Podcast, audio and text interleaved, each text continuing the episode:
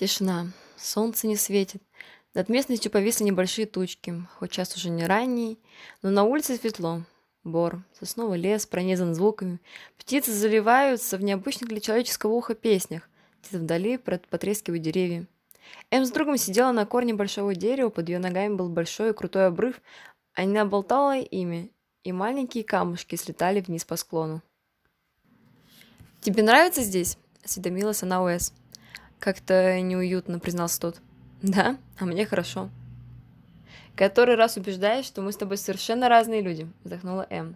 Разве тебе не нравится сидеть вот так в тишине, посередине леса, вслушиваться в его звуки, такие непривычные и забытые нами? Я привык к шуму машин, что постоянно что-то движется, идя к какой-то цели, а здесь ничего этого нет. Непривычно как-то.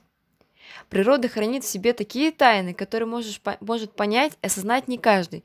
Значит, мне это под силу, а тебе требуется более длительный срок. Она откинулась назад, иголки устилали землю, но этот ковер был очень приятен. Когда я была маленькая, мне мама говорила, обними дерево, закрой глаза, а теперь почувствуй тепло и энергию природы, которая может собраться даже в такой маленькой ее частичке.